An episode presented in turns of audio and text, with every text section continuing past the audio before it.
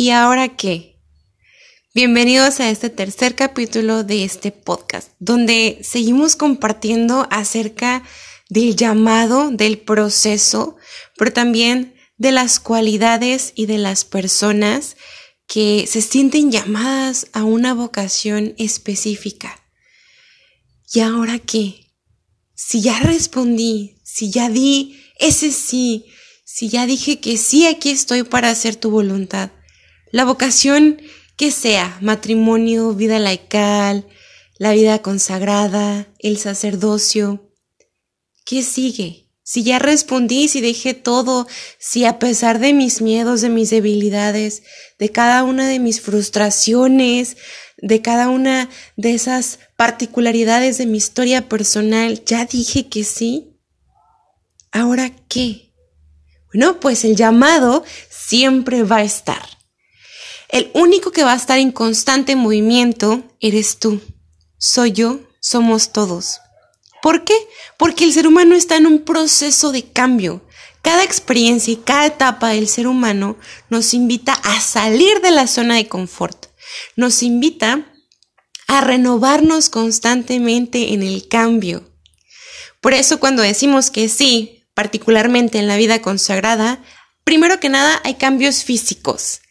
Por ejemplo, las mujeres necesitamos ir dejando el maquillaje, eh, vistiendo con faldas, necesitamos cortarnos el cabello, eh, necesitamos ir tomando actitudes físicas que van expresando nuestra respuesta. En mi caso así pasó, poco a poco fui dejando aquello que aún me unía al mundo físicamente. Empecé a usar más faldas, empecé a ser un poco más reservada, pero siempre procurando cuidar la alegría que estaba en mi corazón. Dentro del convento está un proceso de cambio esperándote. Es un desprogramarte para volverte a programar, pero no es como un robot o no estás invitada a hacer las cosas de una forma eh, imperativa o de una forma un tanto violentándote. Todo cambio, todo proceso contiene su riqueza. Por ejemplo, en el convento nos enseñan que debemos orar. Estamos invitadas a unirnos a Dios. Por eso hemos respondido.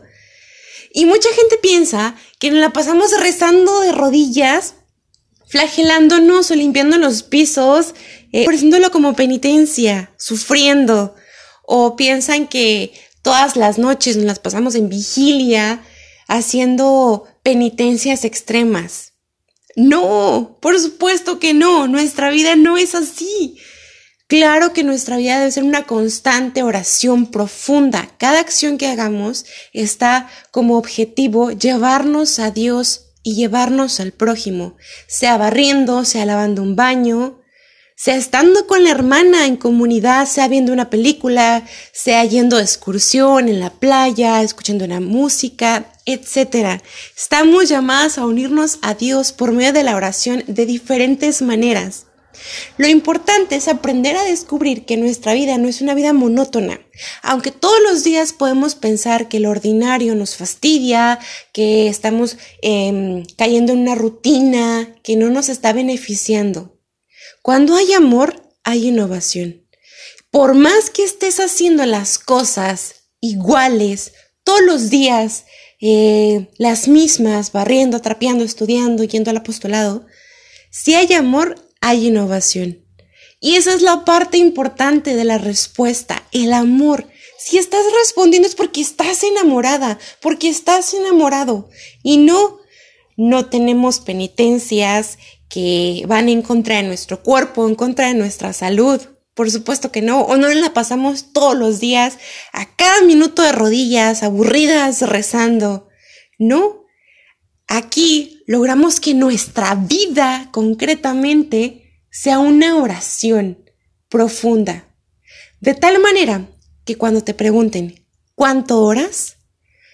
Tú un día respondas, ya no sé cuánto oro, porque mi vida se ha convertido en una oración para Dios, sea comiendo, sea rezando, sea lavando el baño, sea haciendo lo que haces, tu vida se convierte en una oración. Y bueno, a partir de la oración, a partir de la respuesta, a partir de la aceptación de esta nueva vida, de esta nueva vocación, van empezando a ver también cambios interiores, descubrimientos, introspección, examen de conciencia, que nos van recordando que somos seres en proceso de ser mejores, que somos mujeres, hombres, llamados, llamadas a seguir respondiendo cada día desde el proyecto amoroso de Dios, desde el cambio, pero no un cambio violento, sino un cambio paulatino. Es como cuando dejas caer una semilla, pues Dios se va encargando de ese proceso tierno, sutil, y poco a poco, poco a poco, te vas dando cuenta cómo vas dejando aquello que creías que era importante. Pero cuando llegas a este punto de la vida, te das cuenta que lo más esencial es lo que tú creías que era lo menos importante.